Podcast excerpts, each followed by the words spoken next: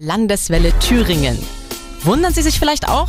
Da reden die schlauen Meteorologen immer von gefühlter Temperatur beziehungsweise aktuell gerade von gefühlter Kälte. Aber was ist denn das überhaupt? Wie kommt es zustande?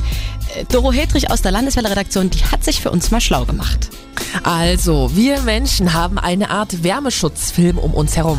Kommt jetzt kräftiger Wind, gerade jetzt der scharfe Ostwind, dann bläst er den Schutz quasi weg. Die Kälte trifft dann direkter auf die Haut und logisch, der Körper rackert und produziert noch mehr Wärmeenergie. Beispiel, da stehen zwar auf dem Thermometer 0 Grad, aber er arbeitet, als wären es minus 8 Grad und so fühlt sich das dann auch für uns an.